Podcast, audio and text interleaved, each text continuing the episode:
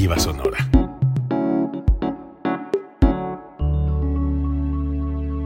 Código Libre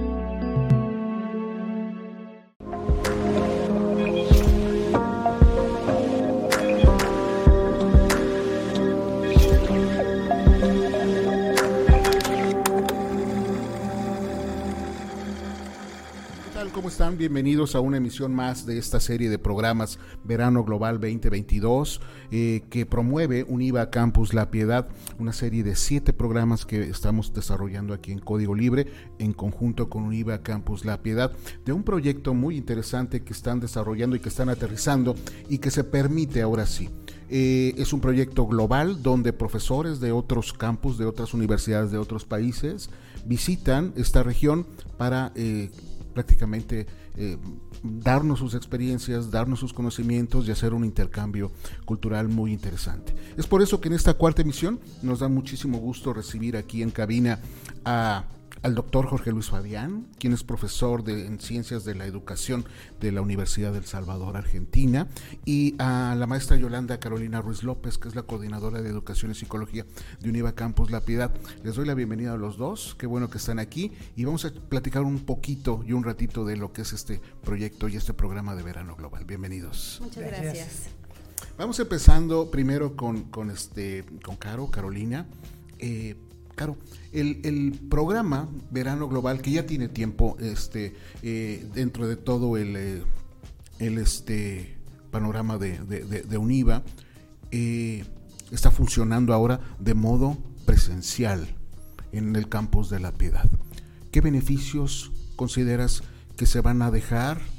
¿Qué objetivos se pretenden lograr ya con profesores aquí visitándonos y platicando directamente, especialmente en el área que tú eh, coordinas, que es educación y que es psicología. Claro que sí. Pues mira, en, este, en esta ocasión estamos manejándolo de una manera distinta. Anteriormente era un programa intensivo que se manejaba nada más en el periodo de verano, en el cual los profesores nos apoyaban de manera continua en lo que eran eh, un mes pero era casi casi meter a los alumnos desde la mañana hasta la noche para que llevaran la carga horaria que les correspondía.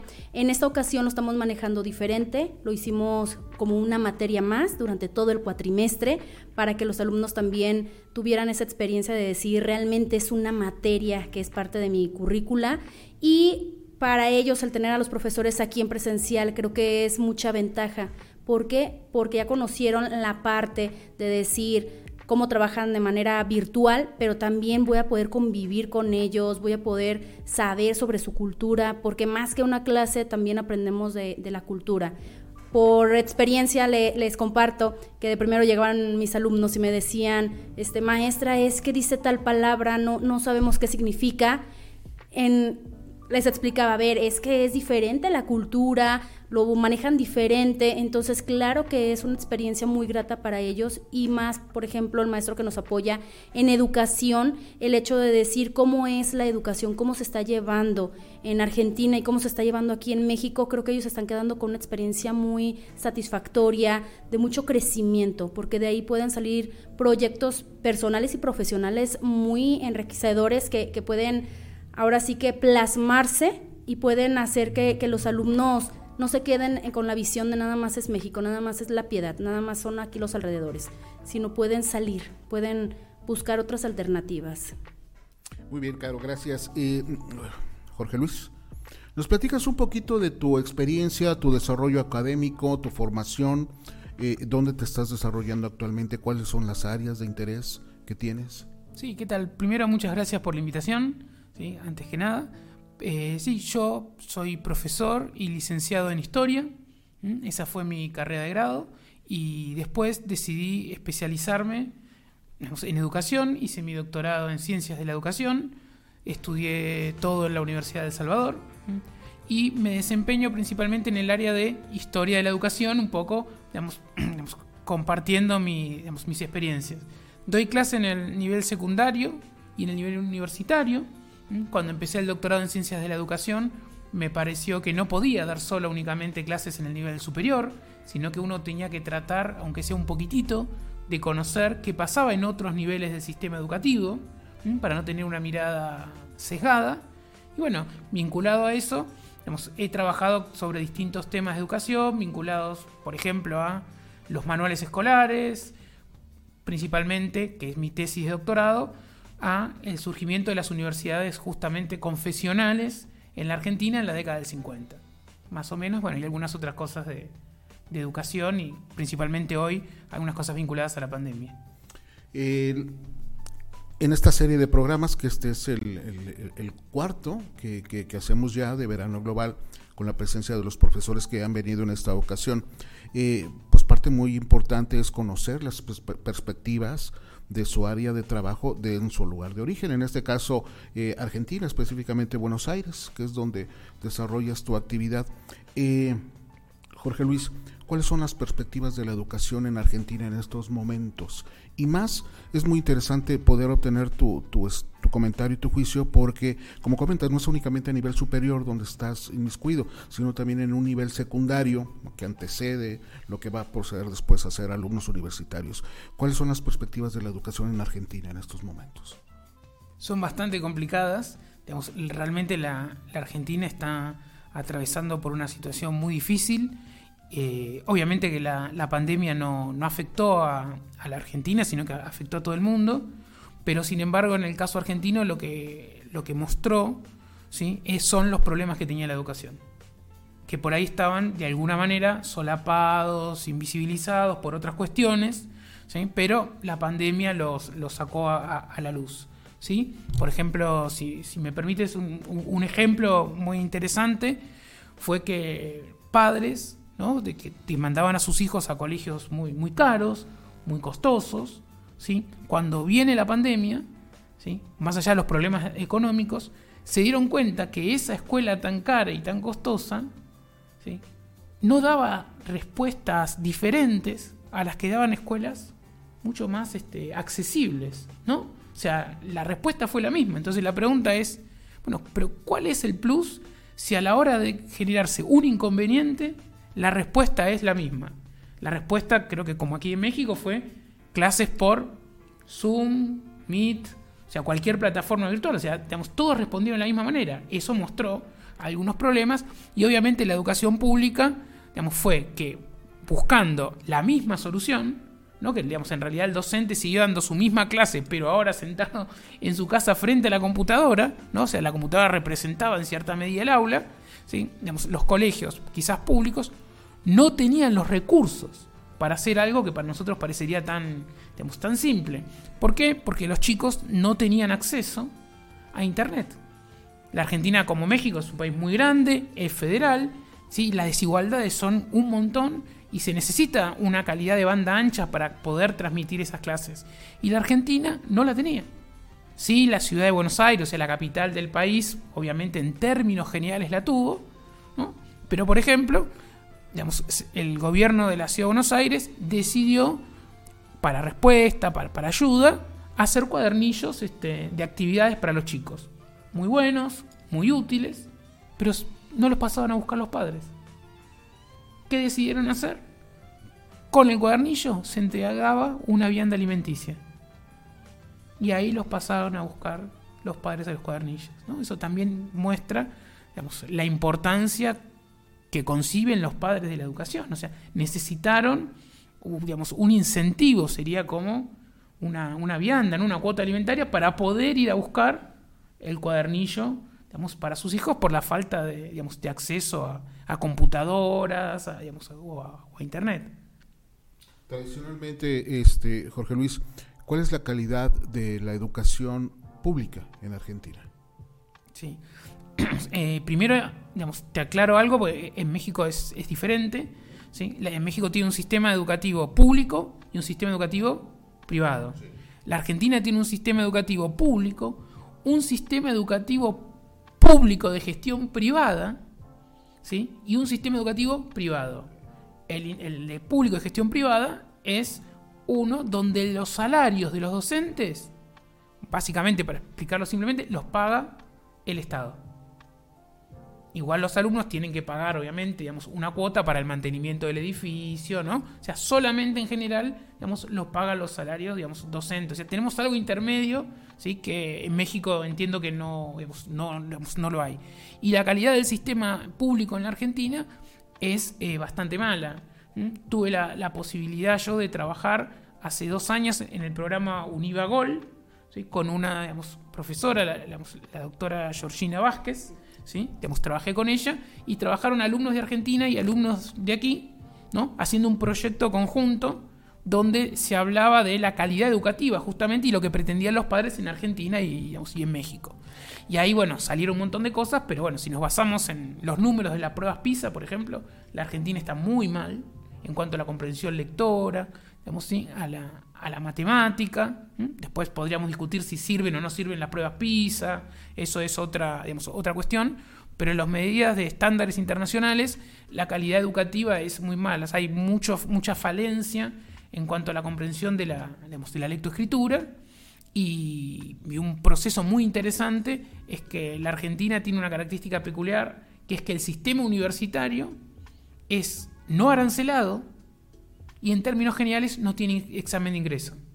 O sea, ninguno tendría ningún, ¿cómo podríamos decir? Filtro para poder ingresar, ¿no? O sea, todos podemos este, ir.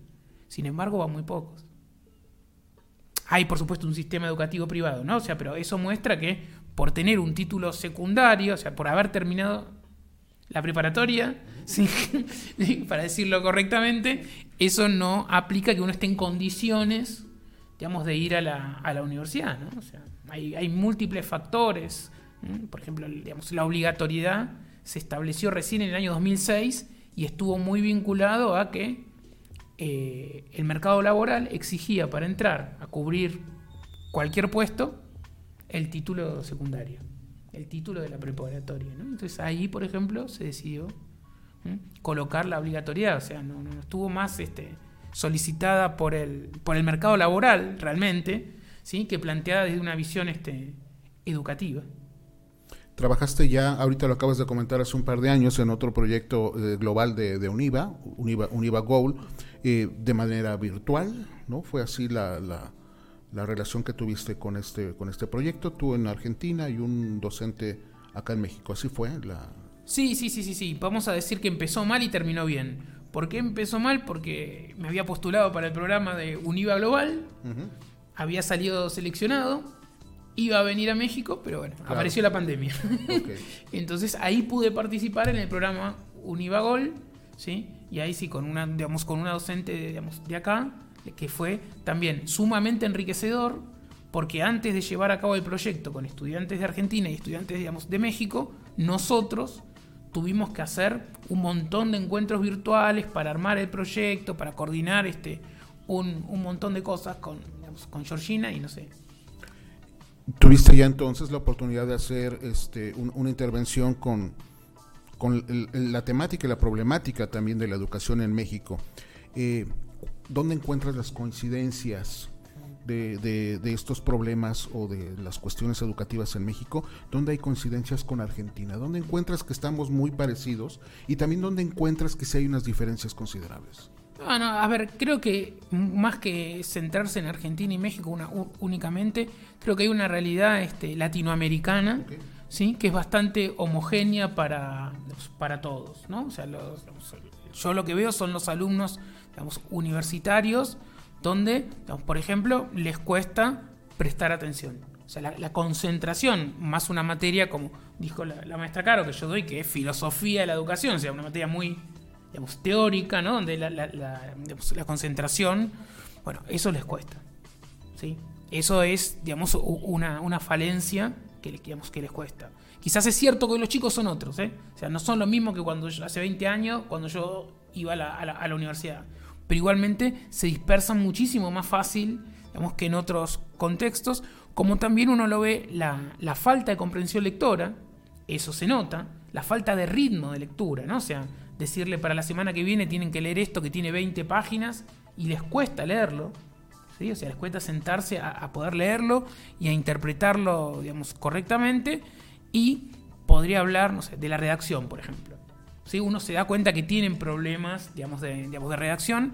Eh, en este caso puntual, yo estoy con tercer, sexto y noveno. ¿sí? Y la verdad que comparativamente no hay tanta diferencia como uno presupondría también que tendría que haber ¿no? entre el del tercero y, el de, y el de noveno que ya tiene una trayectoria. Pero creo que los problemas de comprensión, de concentración, ¿sí? digamos, de hábitos de estudio, creo que esos eh, son uno de los, digamos, de los problemas que tienen.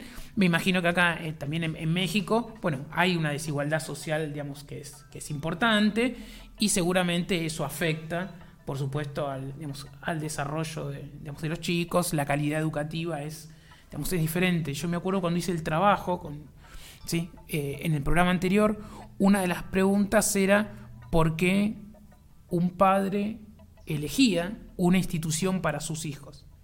Y en el caso de México, la, respuesta había sido que uno del, digamos, de los elementos fundamentales era que tuviera transporte. o sea, no, no, lo veía como una cuestión de, bueno, elijo el colegio A porque es mejor, porque le brinda más contenido, no sé, elijo el... No, sino que sea accesible. Si es accesible para que el chico vaya a la escuela, con eso a mí me alcanza. Y uno le llama la atención que otras variables no se tengan en cuenta un padre a la hora de elegir un colegio. Ok. cuando empezaste el proyecto de, de, Univa Gold, que como dices, tu pretensión inicial era otra, hacer la visita como ahora lo estás haciendo, las condiciones no lo permitieron. Hace dos años cambió el mundo considerablemente. Cambiaron las formas de ser, las formas de actuar, las formas de, de coincidir, las formas de comunicar y evidentemente las formas de educar. Sí. Te tocó en el pleno, como a nosotros como profesores, aprender nuevas estrategias, en este caso tecnológicas. Eh, dame tu punto de vista de las nuevas tecnologías y de las nuevas plataformas digitales para poder ayudar o coadyuvar a tener una mejor educación. ¿Están funcionando? ¿Nos está costando trabajo adaptarnos, profesores, alumnos? ¿O, cómo ves esta situación de las plataformas digitales y la tecnología para apoyar principalmente la educación? Bueno, eh, tengo una visión crítica antes que nada, por ahí la maestra Caro también me puede ayudar con, cómo se vio reflejado más acá, digamos, en México, digamos, de lo que yo puedo digamos, aprender. O sea, uno cuando, cuando se quedó en su casa se dio cuenta de que había un montón de herramientas que no conocía. No que no existían. O sea, las herramientas no, aparecieron durante la pandemia. Las herramientas ya estaban, ya existían, pero nosotros no las, no las utilizábamos. Aprendimos a utilizar un montón de herramientas. En mi caso, por ejemplo, aprendí a editar un video. Aprendí a utilizar este, el Premiere para editar videos con los alumnos. Eh, aprendí a hacer actos de manera virtual con otras dinámicas, donde por ejemplo hice postcat con los alumnos, ¿sí? donde jugábamos una semana que distintos personajes históricos que habían conocido a otro personaje histórico, en el caso fue Manuel Belgrano, al que tomamos como referencia, hablaban de él. Pero hablaban de él coloquialmente, ¿no? O sea, bueno, un podcast que salía uno cada cinco días. Tuve que editarlo, tuve que ponerle música, o sea, realmente fue, tenemos todo un desafío. Se acabó la pandemia. Y da la sensación de que los docentes volvimos para atrás. O sea, esas herramientas, como CAPTCHA, o sea, digamos, o Kahoot, que se utilizó mucho, o sea, esas herramientas que nosotros adquirimos, me parece que el docente volvió al aula y las dejó un poco de lado. Digamos, no las está explotando como, digamos, debiera ser. O sea, ah, ahora conozco esto, sé cómo funciona, ¿qué hago? Lo uso. Pareciera que no, no, sé caro como es en, que México. Pues bueno, dependiendo del nivel académico que, que nos pongamos a explorar, yo pienso que sí, muchos profesores o instituciones optaron por regresar a lo que ya conocíamos antes de pandemia aunque son retos a los que nos tenemos que enfrentar, porque por ejemplo, aquí en la universidad nosotros vemos que cuando un alumno, por ejemplo, se nos infecta, eh, ya tenemos que utilizar, o el maestro tiene que estar preparado para utilizar ambas cosas, estar en el salón atendiendo a los que tenemos ahí presenciales, pero no olvidar al que se conectó en la clase virtual y estar atendiendo a ambos. Entonces muchos profesores sí, sí se adecuaron o, o sí optaron por decir, me apropio de las herramientas y voy a seguir haciendo mis exámenes en línea, voy a seguir haciendo estos juegos en los cuales les pongo preguntas en relación a, la materia y tienen que contestar de manera este, virtual, pero hay profesores que optaron o u optamos por decir, yo regreso a lo que era antes de la pandemia, aunque sí nos enfrentamos con muchos, muchos retos. Como les comento, tenemos que estar al pendiente de, de las dos partes, de lo presencial y lo, y lo virtual. Pero sí, por comodidad, yo pienso que muchas instituciones se regresaron a, querer trabajar a como era antes. Había profesores que en vez de preparar su clase, como cotidianamente lo hacían, ahora producían su clase. Me refiero a que tenías que preparar una serie de elementos, como bien dices tú, era una producción hacer ya una clase, ¿no? Como si, y, esto modifica evidentemente tus actividades, te reta fuertemente como docente y, aparte te reta para que los alumnos puedan tener y captar su atención con las nuevas tecnologías. Que un alumno esté enfrente de un monitor dos horas, tres horas, cuatro horas, se hace, se hace cansado y uno puede entender el papel del que está del otro lado del monitor. Entonces hay que ser muy hábil y tener muchas herramientas para capturar su atención periódicamente y no se te disperse, como bien dices. Los, los, los alumnos se dispersan fácilmente. Este, Jorge Luis, ¿educación online o educación presencial? ¿Qué prefieres? Creo que, digamos, sería poco original si digo que educación presencial, porque creo que nosotros hemos crecido con una educación presencial y estamos muy vinculados a lo que sería el contacto humano, el contacto con el otro, la relación, la participación, ¿no? Pero nosotros crecimos así, nosotros crecimos con estos vínculos. Hoy los, los, jóvenes ¿sí? tienen otro tipo de vinculación a partir de las redes sociales, por ejemplo. ¿sí? Hablan muchísimo más con alguien ¿sí? por redes sociales de los que se ven vamos a decirlo así, cara a cara. Cosa que, digamos, en otras épocas eso no pasaba. Interactúan con, gente ¿sí? que está en otros países. O sea, el vínculo es totalmente diferente.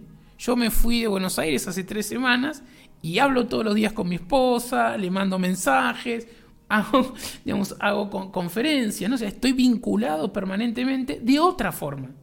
De otra forma. Y creo que los jóvenes de hoy en día se vinculan directamente de esas, digamos, de esa, de esa manera. Yo no sé si a ellos lo presencial ¿sí? tiene la importancia que tiene para nosotros. Nosotros necesitamos el contacto con el alumno, porque vimos el contacto ¿no? del docente que tuvo con nosotros, pero quizás ellos pueden estudiar, digamos, de otra manera. Lo que coincido con vos es que, por lo menos en mi propia experiencia, no fue solo armar los materiales, sino eh, no sé si se va a entender, la energía que el docente tenía que poner del otro lado de la computadora, ¿no? Siempre teníamos que estar contentos, a pesar de que estábamos encerrados, ¿no? O sea, teníamos que estar contentos, con ánimo, hablar bien fuerte, ¿no? Porque pasemos videos, hagamos juegos y hagamos PowerPoint. Había que mantener esa concentración de una persona, por ejemplo, que estaba en su casa aparte como, por lo menos a mí me pasó, no era lo mismo. Yo doy clase a gente que quiere ser docente, que ya tiene un título de, grado, ¿no? Abogados, médicos, dentistas, enfermeros, licenciados en historia, pero que quieren ser docentes. A las 9 de la noche, frente a la computadora, después de todo un día de trabajo, ¿no? Entonces, la verdad que la energía, no solo las cuestiones tecnológicas que, bueno, obviamente ese tipo de persona que quería y ese quería lo presencial. Porque ya esas personas tenían más de 30 años. Pero yo no sé, un chico, si, si no le gusta manejar las redes sociales. Yo tuve que hacer grupos de Instagram, por ejemplo, con los, con los alumnos, para comunicarme.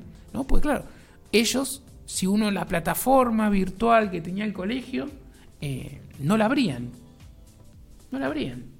No, no era su forma de comunicarse. O sea, yo por Instagram les ponía acuérdense para mañana ver el video, digamos que le subí. Sí, profe, sí, profe, lo vemos. Y uno llegaba más. Porque ellos se, comunican, digamos, de, esa forma. Entonces, la verdad que todo es este, un, desafío. No, no, sé cómo habrá pasado, por ejemplo, en, en la UNIVA, pero la plataforma de la universidad no era lo más amigable, y más para chicos, obviamente, de, de 16 años, ¿no? Claro, en, el plantel de donde tú este, coordinas, eh, ¿cuál ha sido la respuesta o cómo tú palpas o percibes la respuesta de los alumnos a este cambio de ya de en línea al presencial?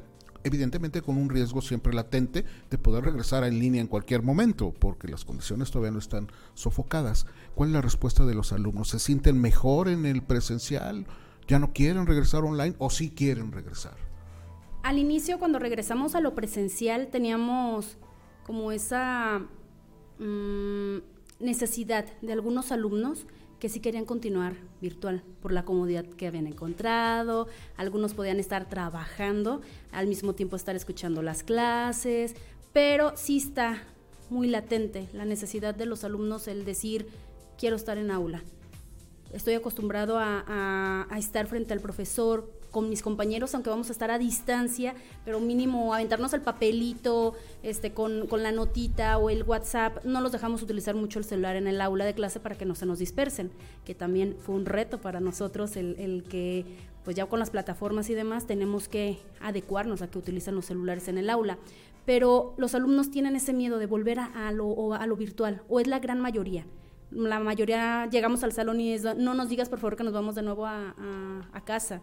¿Por qué? Porque muchos encuentran también un reto muy importante el estar en casa y, muchos piensan, los papás, los hermanos piensan que no están tomando la clase, que es cualquier cosa que están haciendo, entonces los interrumpen, hay ruidos, este, no, no tienen totalmente un ambiente para estudiar. Entonces muchos reclamaban eso, es que en casa no me puedo concentrar, no me la creen que estoy en clase, no me dan mi espacio, estoy exponiendo y entran a donde estoy.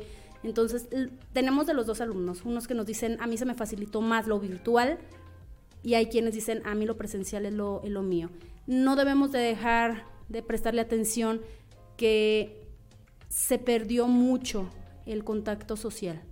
No saben socializar los alumnos, no saben cómo llegar y decirle a alguien, hola, ¿cómo te llamas? Se les complica ya mucho y muchos no lo han externado. Es que dos años de estar encerrados en casa sin socializar con alguien y salir de repente es complicado. Se, se ocasionaron muchos, muchas dificultades para el estudio, socialización. Hay muchos padecimientos que, que nos han causado foco rojo que debemos de atender a partir de esta parte, de virtual o presencial. Perfecto, y eso tú lo haces con una visión también de psicóloga, ¿no? Que, que ves sí. cómo va a ser su, su, su comportamiento. Ante eso, Jorge Luis, es una generación de estudiantes muy particular, ¿no? La podemos llamar como una generación pandemial, ¿no? Porque surge precisamente en un momento muy complicado. Muchos alumnos entraron a su universidad sin conocerla. La conocieron dos años después. Y conocieron a, y conocieron a sus compañeros dos años después. Conocieron a sus profesores dos años después profesores que probablemente los veían en la calle y adiós profesor y el profesor decía, perdón, pero es que no te conozco, ¿no? Porque no te he visto. Entonces se complicó toda esta relación social. Aún no, no, sabemos qué es lo que va a pasar con esa generación. No sabemos cuál va a ser la respuesta a los resultados. ¿Tú qué prevés, José Luis? ¿Qué va a pasar con esta generación en unos años después? ¿Cómo va a afectar esta, esta crisis o este momento de dos años que afectó, entre, entre otras cosas, la, la educación? Sí, a ver, digamos, ya estos pandemial, como es cierto que, que, que vos los lo denominás, que así se está denominando coloquialmente, uh -huh. tienen un montón de realidades diferentes. Porque, por ejemplo, yo no, no lo primero que uno ve es, el, en el caso de los esos estudiantes que mencionás, que entraron y estuvieron dos años de manera virtual, que van, pasan a su tercer año y dicen, eh, pero tengo que cursar ocho materias, son un montón. Pero ¿cómo son un montón? Si cuando estuviste en primero y en segundo cursaste ocho materias. Claro, no están acostumbrados al ritmo de estudio, de estar en el aula, tomando apuntes, teniendo que leer, ¿no? O sea, es otro desafío. Una cosa, por ejemplo, que se llamó muchísimo la atención fue que, pongo mi caso, ¿no? Digamos en la Argentina. En diciembre del año pasado fue la última fecha de exámenes finales virtuales. Había algunos que eran presenciales, pero en virtuales. Nunca se presentaron tanta cantidad de alumnos. El, el, temor que tenían a aparecer un día en un banco con un tribunal de frente que los iba a evaluar, porque durante dos años estuvieron en la comodidad de su casa, con su silla, el profesor estaba en un cuadradito de la computadora con otro, o sea, no es lo mismo que enfrentarse a un tribunal, digamos, a tener que hablar. Entonces, claro, eso por ahí es como, digamos, eh, es caro esta cuestión de sociabilizar también, ¿no? O sea, enfrentarse a los retos que van a tener en el mercado laboral. Los que hicieron sus dos años presenciales y se recibieron virtuales, por lo menos tuvieron algún tipo de, de experiencia. ¿no? O sea, algo digamos, conocen, pero digamos, lo que, creo que lo que se está evaluando ahora es el mercado laboral. El mercado laboral es el que se está preguntando cómo van a responder digamos, esto, estos chicos. Yo creo que la primera dificultad puede ser la eh, sociabilización. Pero también depende de qué carreras. Hay muchos que los mismos trabajos, el mismo mercado laboral, ya los empieza a incorporar virtual. O sea, ya los ve de esa manera. Yo creo que a los que más les costó fueron a los que tuvieron los dos últimos años del colegio o de la preparatoria, ¿sí? virtual, y tuvieron que pasar a una universidad presencial. Esos son los que les, los que, perdón, los que les está costando, ¿no? Pues son los que están hoy en, ese primer año, damos muchísimo, damos muchísimo más hacer este, digamos, pasar, entender, uy, ah, bueno, pero yo hace dos años que hacía muy poco, pues también, claro, los colegios reducieron un montón de cosas. En el caso argentino, en alguna medida hasta el gobierno redujo un montón las exigencias, y bueno, pero la conectividad, entonces tratemos de que sea más fácil no generar mucha repitencia, ¿no? O sea, se trató de favorecer o ayudar en demasía, creo yo, a los alumnos, y ahora la universidad les está diciendo, mira, esto, de golpe esto se acabó, digamos, las reglas de juego son diferentes y les está costando muchísimo adaptarse a la universidad. Creo que e, ellos son donde hoy por hoy se puede ver más las consecuencias, digamos, de la pandemia. Me parece que ese sería el, el grupo que, se puede ver. Y si me permitís, porque me quedé pensando con una cosa que dijo, digamos, Caro, en esa cuestión de, educar, ¿no? Y que esté la familia, que los interrumpen, ¿no? Que, los chicos. Una, una experiencia, digamos, personal que tuve el primer año y que me asustó fue que termina el primer año, se hace la entrega en el colegio de, de, los, de los diplomas, ¿no? A los chicos que se graduaban, y se acerca un padre y me dice, Jorge, son muy interesantes tus clases. Me gustaron tus clases, cómo las dabas. Y, yo me quedé duro. No, quiero decir por la soberbia de que fueron buenas, ¿no? Sino diciendo, uy, yo nunca pensé que estaba la familia, como dice Caro, escuchando lo que yo decía. Por ahí quizás es cierto, historia argentina, bueno, por ahí eso así, quizás el profesor de química no tuvo lo mismo, pero me dijo, no, la verdad que era súper interesante, ¿sí? A mí me gustó. Y la verdad que ahí recién caí que tenía otro público, que no tenía solo al alumno, ¿no? que estaba la familia que también evalúa al docente. ¿no? Que después dice, escuchame, estoy escuchando las clases de profesor de, no sé, filosofía, y a mí no me gustan, o del profesor de psicología, y a mí no me gustan. Eso no pasaba antes. El aula era un espacio, ¿cómo podemos llamarlo? Sacro, donde estaban los alumnos, los docentes, ¿no? y ahora se metió la familia la familia. Un montón de gente estaba dentro del aula que uno no se imaginaba. Y eso tiene que ver también un poquito como hablábamos en la producción de las clases del docente. Antes el docente daba su cátedra como en un, en un, salón de clases, cuatro paredes, y lo que decías en el salón se quedaba en el salón y era percibido por 10, 15 o 20 alumnos, y ahí quedaba. En las nuevas condiciones, tu cátedra puede ser grabada, tu cátedra puede ser escuchada por un público muy diverso, entonces eso también tiene que modificar un poco lo, lo, que dices, cómo lo comentas y cómo lo haces, ¿no? De las tantas cosas. Y a esto me quiero referir. ¿Cuál es el papel ahora del profesor? ante estos este, alumnos que como, como dices tienen algunas eh, carencias este, eh, dadas de, modo natural, también vienen de un proceso donde creo que fuimos los, los profesores muy eh, laxos en, algún sentido. Por ejemplo, en México, en las primarias públicas, no puedes reprobar a ningún alumno. Pasan automáticamente todos, aunque su nivel de este, conocimiento no sea el adecuado. ¿no? Entonces, consideraron mucho esos temas. ¿Cómo debe de ser el papel del profesor actual, el profesor moderno, si lo queremos llamar, el nuevo profesor ante estos nuevos tiempos? Eh, creo que los niveles influyen mucho en el rol del docente. Yo veo que en el colegio uno puede plantear ese acompañamiento que por ahí un chico de 16 años, 17, por ahí necesita, ¿no? O sea, puede tratar de ayudarlo, de a ver, ¿en qué condiciones, no? Por supuesto, si tengo 40 alumnos en el aula, como pasa por ahí en, colegios públicos, es imposible generar ese acompañamiento. O sea, claramente la calidad educativa ahí se deterioró muchísimo más, las falencias van a ser más grandes, porque no tengo forma yo, de, digamos, de, quizás de recuperar o de brindarles cosas. Con un ambiente quizás más contenido, el docente, me pongo mi caso, de historia, por ahí tengo que quitar algún contenido y privilegiar actividades de reflexión, digamos, de pensamiento, cosas que por ahí no se podían hacer antes, que escriban.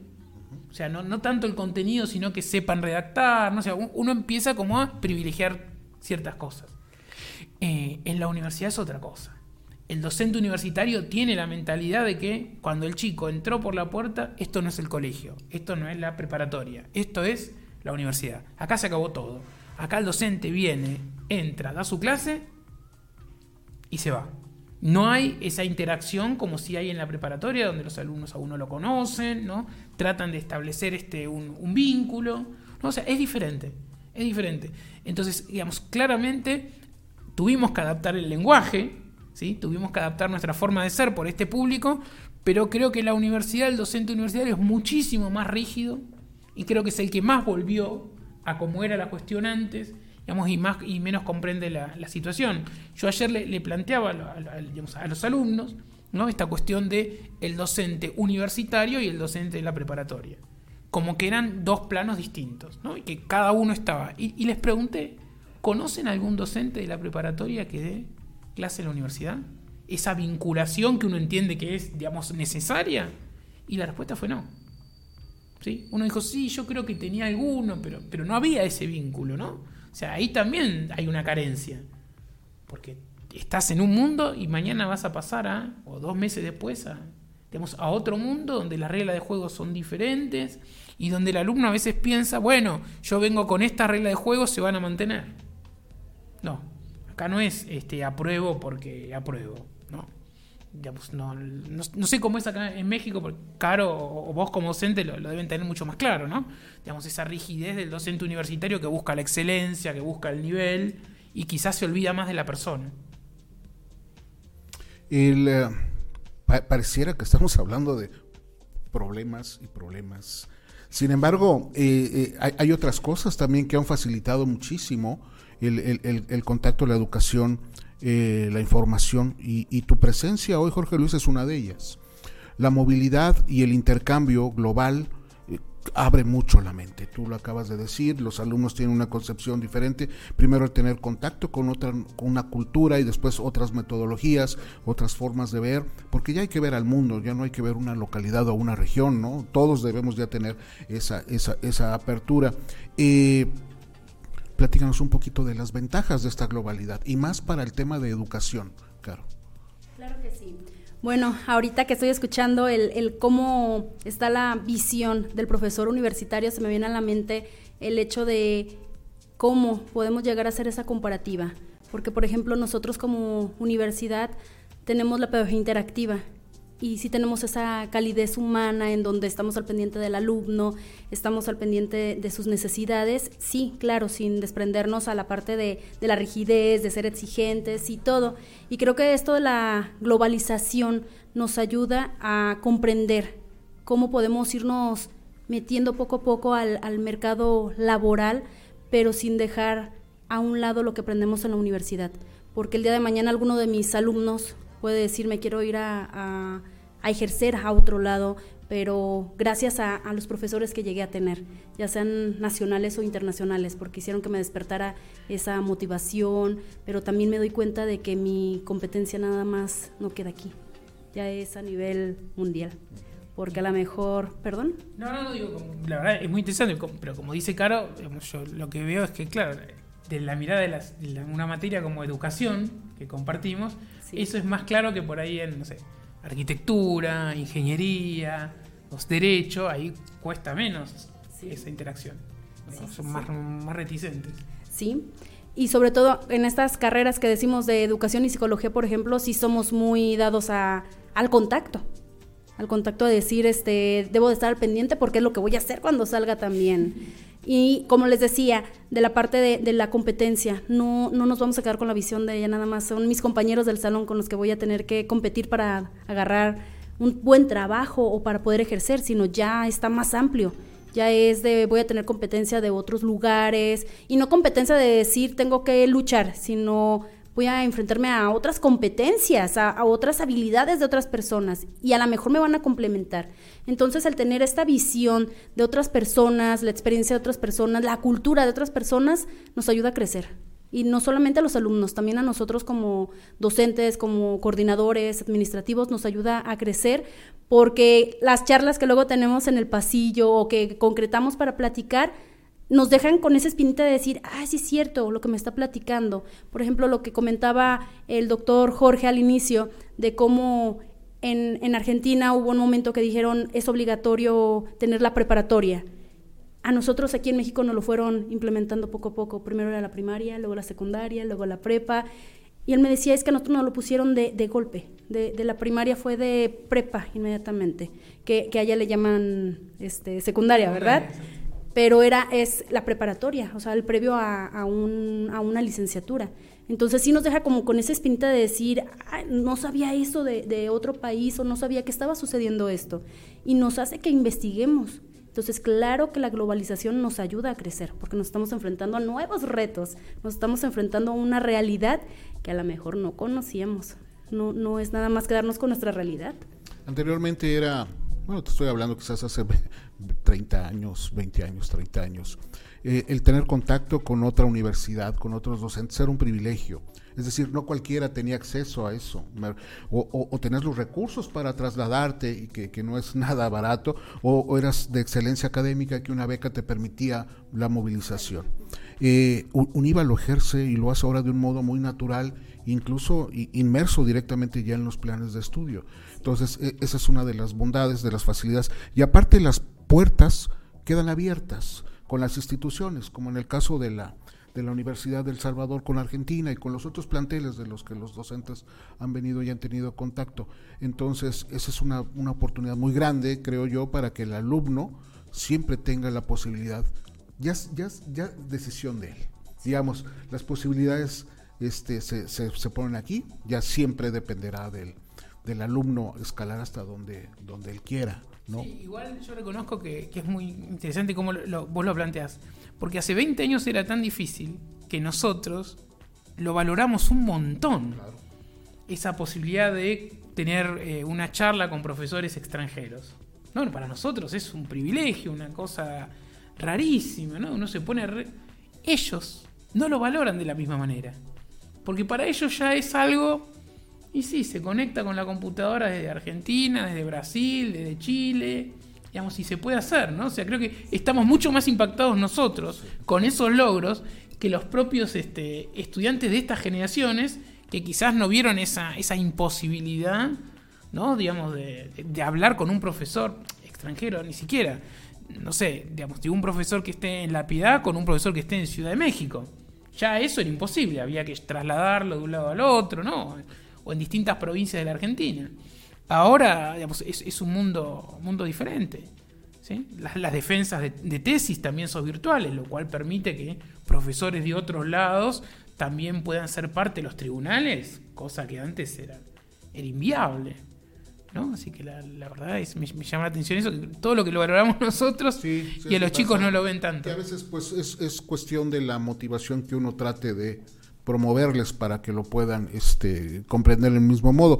Y esto que dices, eh, Jorge Luis Caro, tiene que ver con las nuevas tendencias. Hay que saber que hay unas nuevas tendencias, hay que saber que esta generación es otra, hay que saber que los profesores deben de modificarse también ¿no? a las nuevas condiciones y a los nuevos requerimientos de las nuevas generaciones.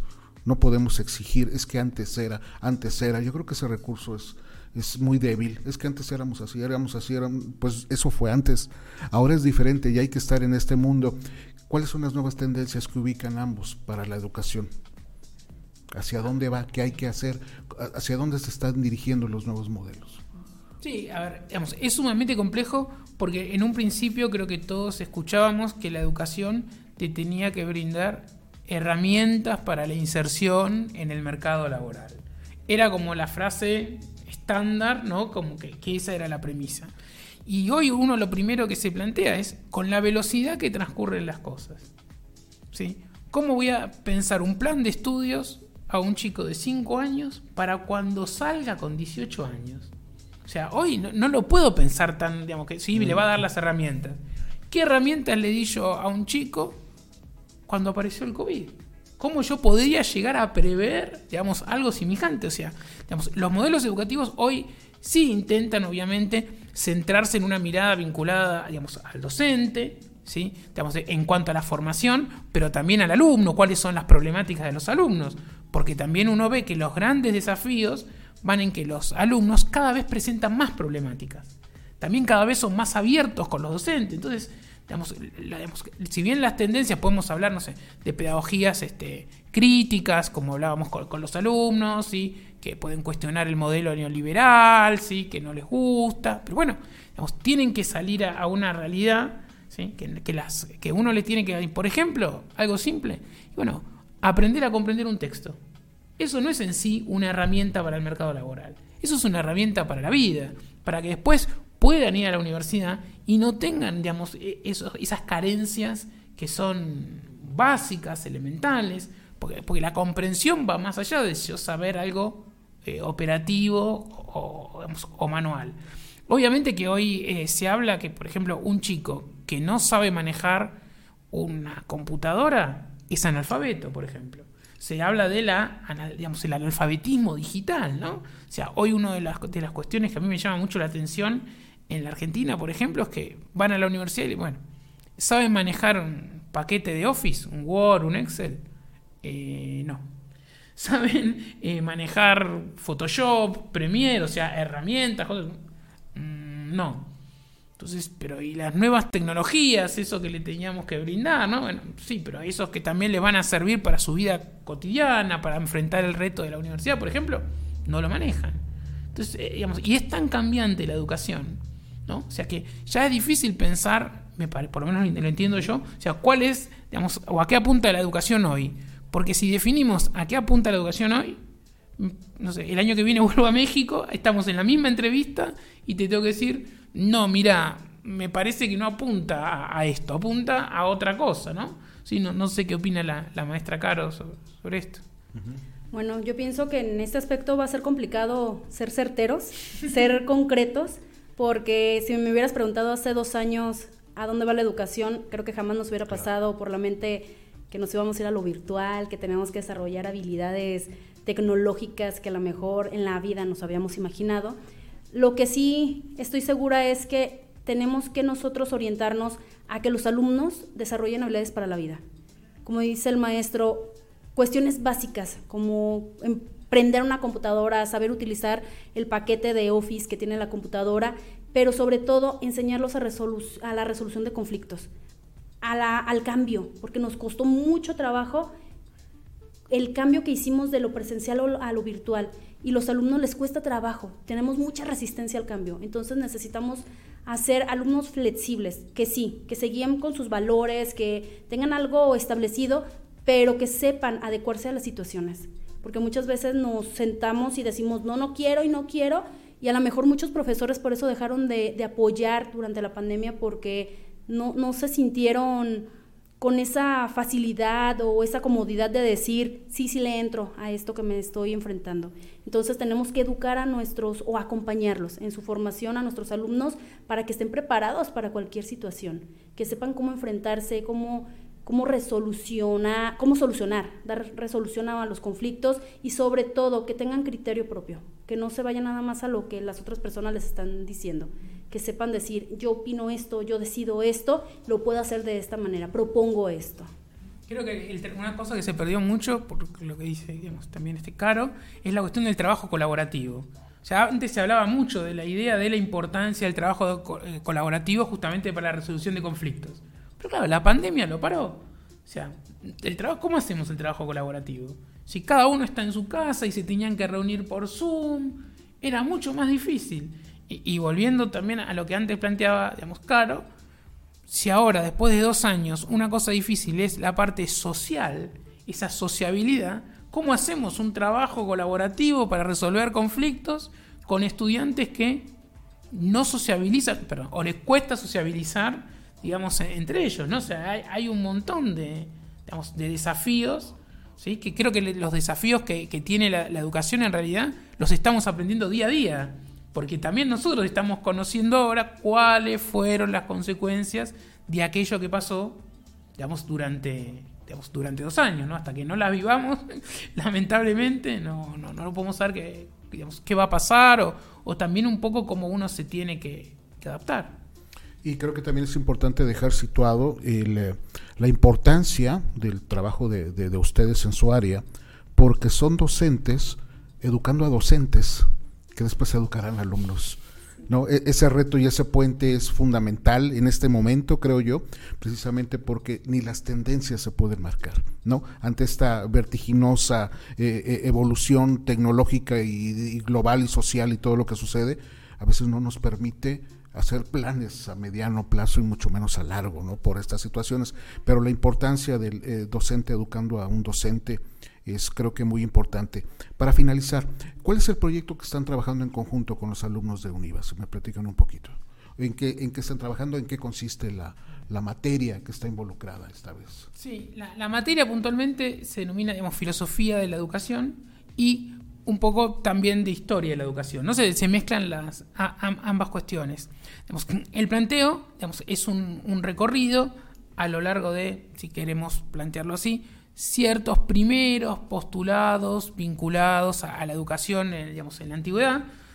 recordemos que la pedagogía como tal o la teoría de la educación digamos, como, tal recién es del siglo XVII con la aparición de Comenio, su didáctica, ¿no? o sea, antes hablaba de educación, principalmente gente que hablaba de otras cosas, filósofos, ¿no? Pero que hacían aportes, pero no desde lo teórico, porque justamente, digamos, no, se dedicaban a, a, eso.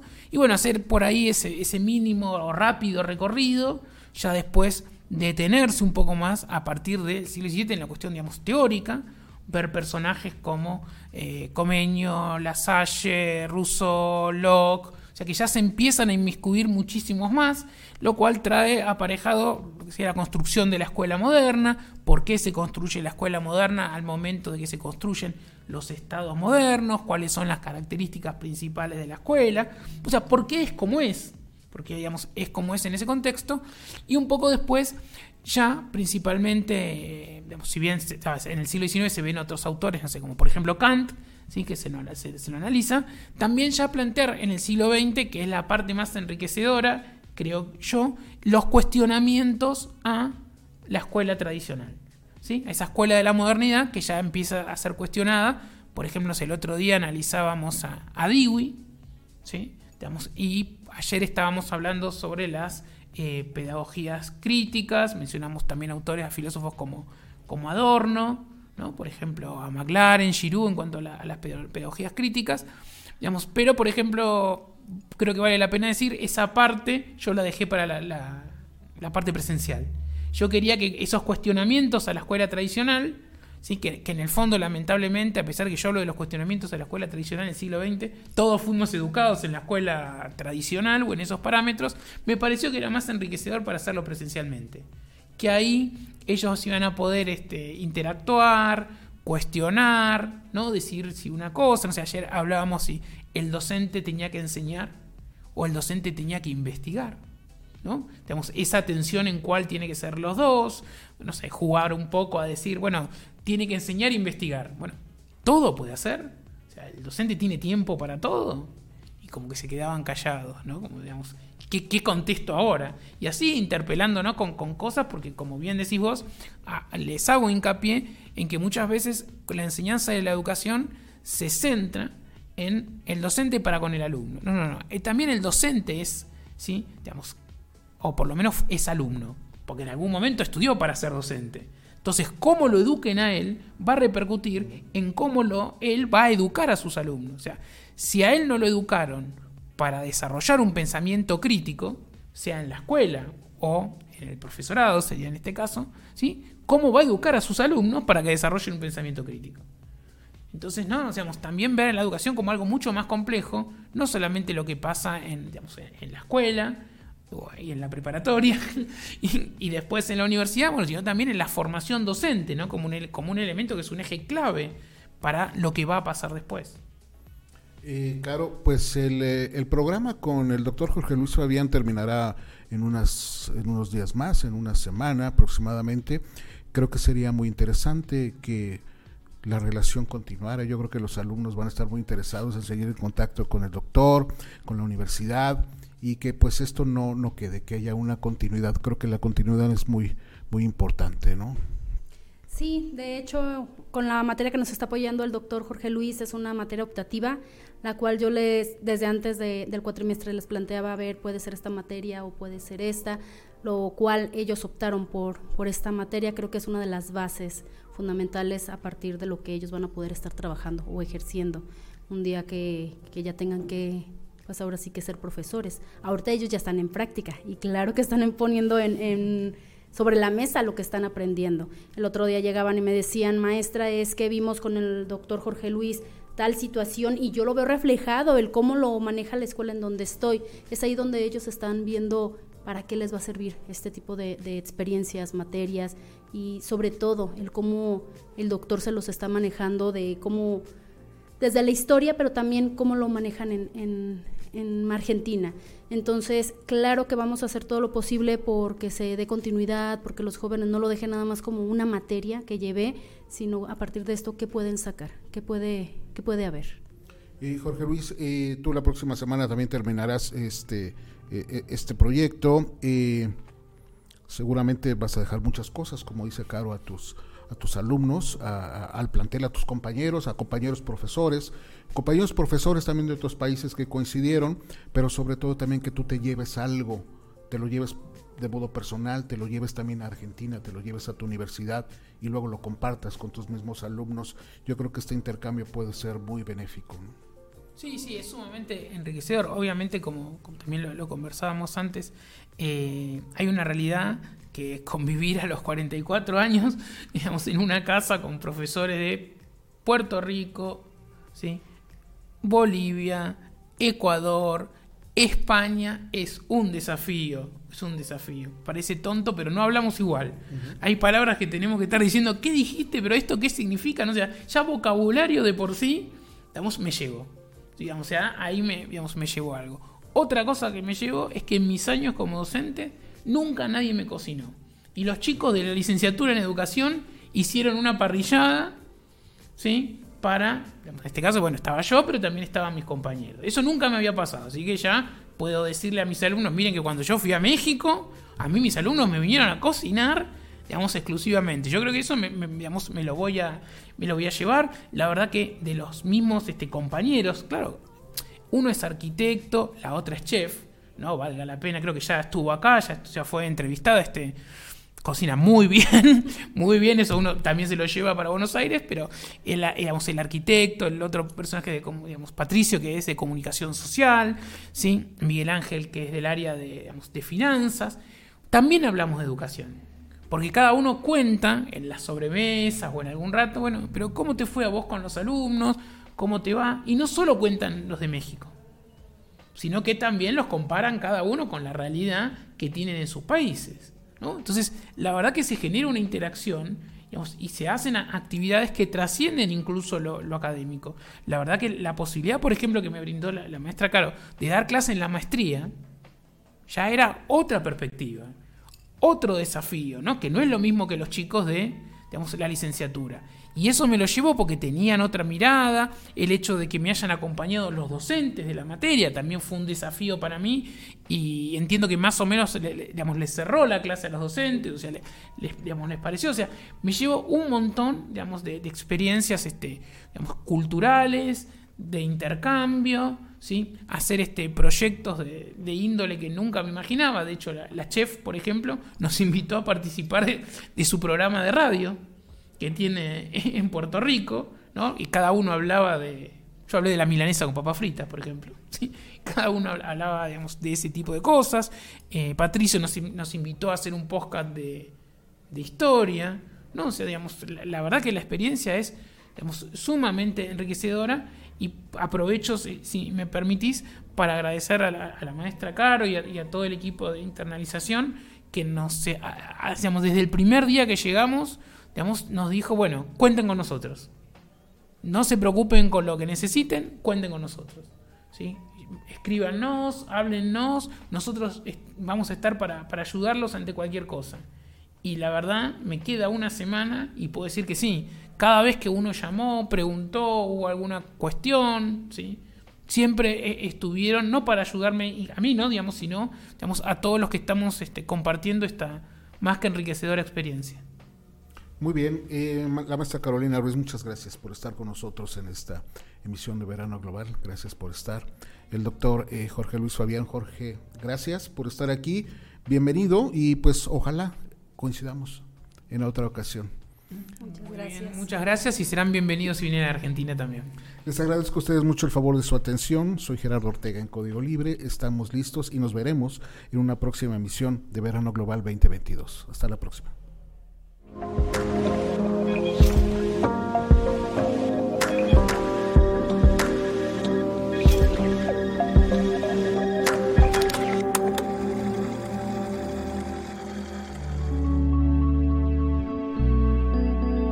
Código Libre